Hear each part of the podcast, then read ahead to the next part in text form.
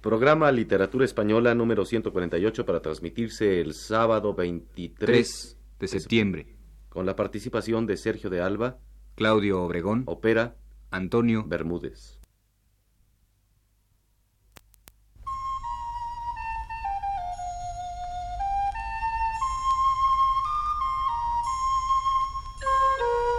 Radio Universidad de México presenta Literatura Española, un programa a cargo del profesor Luis Ríos.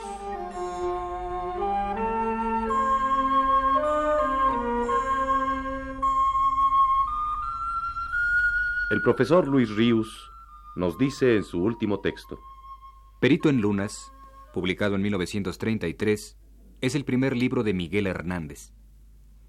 Tenía el poeta 23 años. Su amigo y compañero de afanes literarios, Ramón Sigé, lo prologó con las siguientes palabras. Cuando la poesía es un grito estridente y puntiagudo, de madrugada en flor fría, cumple el poeta su primera luna reposada. Es el poema terruñero, provincial, querencioso de pastorería de sueños. Cuando es aterradora la pregunta, ¿depende la poesía de la poética, o poética y poesía dependen del poema? Nace el religioso albor de su segunda luna. Poesía literaria, resonante de voces y reflejos, con fundadora alegría de romancero entrañable, obra conseguida con mínimos elementos, con mínimo esfuerzo. Cuando el poeta es recta unidad y torre cerrada, cruza pariendo su tercera luna.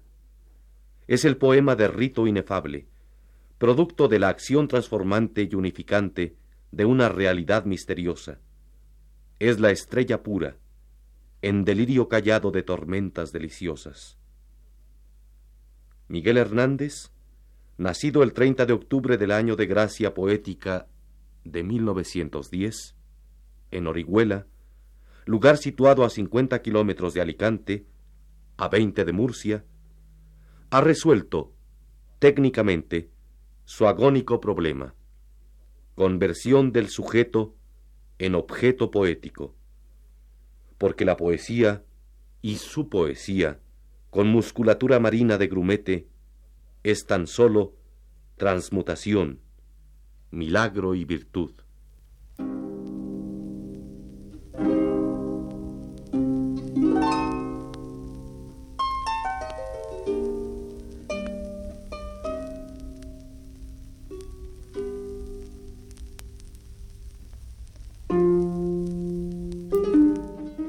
La formación de Miguel Hernández había sido fundamentalmente autodidacta. A los 14 años dejó, a pesar suyo, ávido como estuvo siempre de saber, la escuela. Vuelve entonces otra vez, como escribe María de Gracia y Fach, a la vida campestre y a su rebaño, cultivando el romero y la pobreza, pero también cultivando su inteligencia, leyendo cuantos libros se ponen a su alcance, en saltos vertiginosos que le conducen de Pérez Escrich a Cervantes, San Juan de la Cruz, Góngora, Garcilaso. Conoce también a Gabriel y Galán, a Rubén Darío, a Gabriel Miró, a quien tanto admiraba, a Rosales y a Machado, y Juan Ramón. Pero ahora ya va guiado por la mano fraternal de Ramón Sigé, de talento y cultura singulares, y que tan certeramente habría de aconsejarle hasta su temprana muerte. Ya antes de tal amistad, sigue diciendo María de Gracia y Fach, había estudiado Miguel las formas métricas de modo exhaustivo. En el monte, cuidando a sus dóciles bestias, y entre silbos al viento, lee, devora textos, se empapa de la técnica lírica que necesitaba aprender con urgencia. Todo cuanto le rodea, todo cuanto asimila de la gran belleza natural, le conduce a la expresión poética. Hasta lo humilde, las gracias menudas, como él las llamó, o con palabras de Ortega, esas menudas cosas que están en nuestro próximo derredor y que Miguel amó tanto, la grama, las luciérnagas, los grillos y la escarcha. Todo eso, vívido y atrayente, tan susceptible de convertirse en canción, va dictándole sus primeros poemas. de su destreza en asimilar formas y estilos de poetas renacentistas y barrocos, hay numerosas pruebas en sus poemas de adolescencia. Góngora, sobre todo, como la juventud poética renovadora de los años 20 lo exigía, se convirtió en modelo de Miguel Hernández. Oigamos como ejemplo de ello su poema intitulado Abril, que dice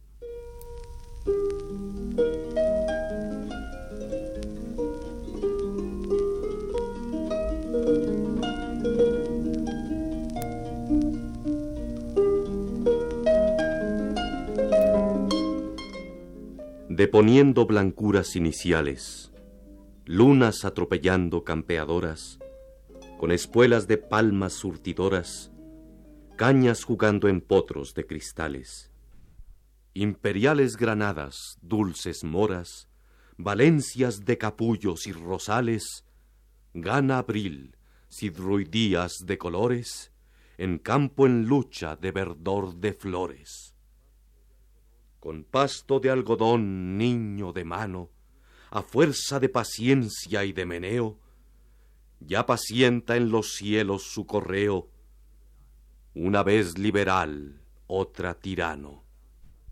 La naranja verdugo veterano, la inocencia ejecuta de su reo, párpado de su olor, puerto de abeja, que ni muere del todo ni se queja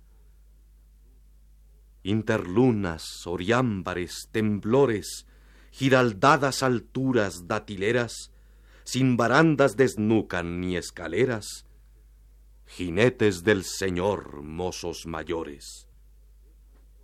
Se besan por amor los ruiseñores sobre las millonarias yarriberas del álamo mudable, si por trino, y el lagarto esplendor firma su sino movimiento de seda que se anilla a fuerza de dormir y ver de cama, con espíritus de hilo celdas trama, carcelero después preso en capilla. Traduce con qué fe tan amarilla el oro cascabel más alto en rama, por surgir sino víctima de gala, redentora semilla de ala y ala Espigas pronostican coberturas en tanta pugna, en tanta unión de panes, presuntas de riqueza arquitecturas, para enarcar con eras, con afanes. Haciendo el río bruscos ademanes, ministro de fomento de hermosuras, jurados por error conflictos crea, de ranas que a su fuga acusan rea. Salvavidas de pétalo y espina, cables echa el rosal, tablas de gracia, a la náufraga miel que muda sacia su sed y titubea parlanchina. Canos desembaraza el sol, inclina montes de vidrio bordes verbigracia, pues no propende ni a tenor ni a río, sin trillo de calor, parva de frío. De punta en blanco armado, puro el lilio, orinal del relente sublunado, faldones de organdíes saca al prado, entre la hierbabuena de Virgilio. Se pronuncian las hojas en concilio, y el áncoras y el hueso de su estado, muda en sombra el sostén rama del higo, moro plural que al fin vence a Rodrigo.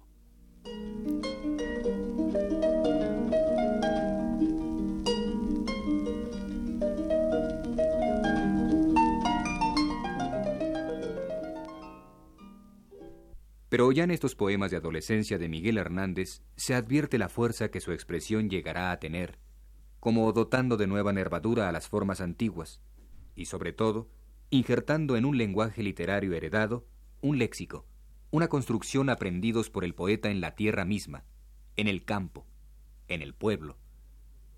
En esa mezcla de lo rural con lo cortesano cobró poder mágico el lenguaje de Miguel Hernández para dar vida a todo aquello que cantaba. Escuchemos, para terminar el programa de hoy, otro poema de adolescencia suyo, si el anterior compuesto en octavas reales, este en liras, y si heredero de un espíritu extrañamente mezclado de Góngora y de San Juan, también instaurador de un nuevo y formidable espíritu, el del joven poeta pastor, que decía en este canto corporal, buscando su alma,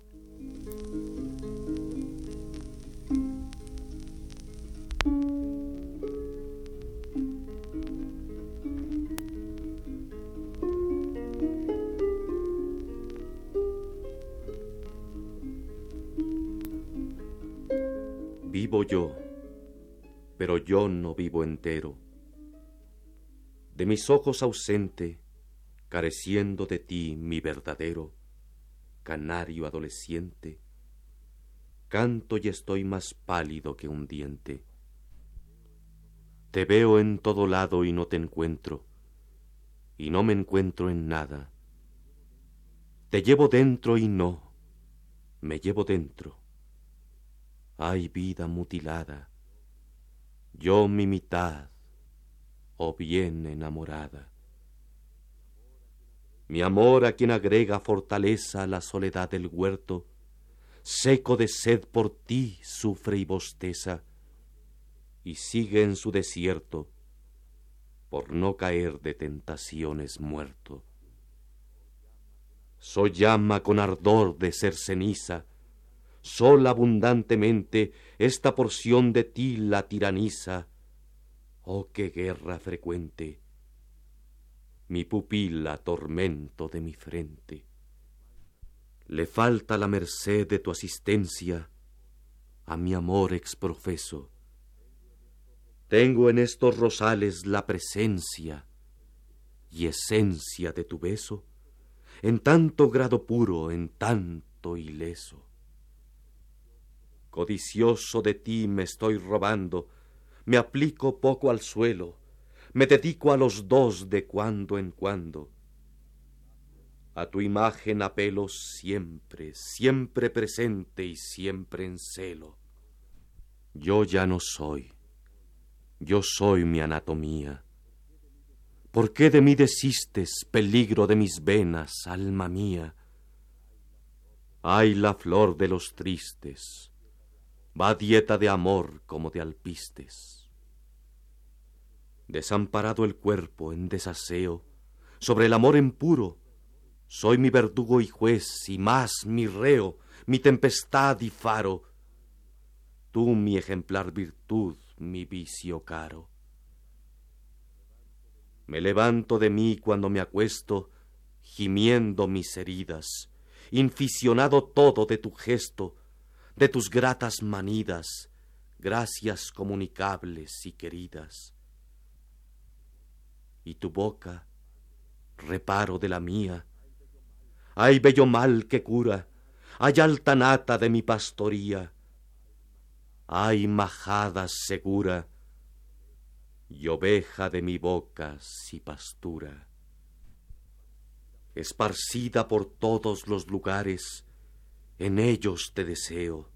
Sigo tus huellas, flores de azahares, te silbo y te sureo, con los vientos de carne me peleo. Patria de mis suspiros y mi empeño, celeste femenina, vuelve la hermosa página del ceño que cielos contamina. Yo para ti, si tú para mi ruina.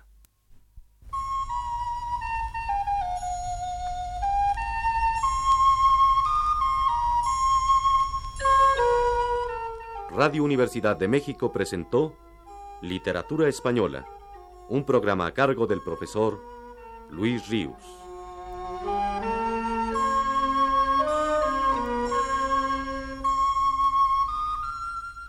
Los poemas incluidos en la voz de Claudio Obregón. Una realización técnica de Antonio Bermúdez. Y la participación de Sergio de Alba.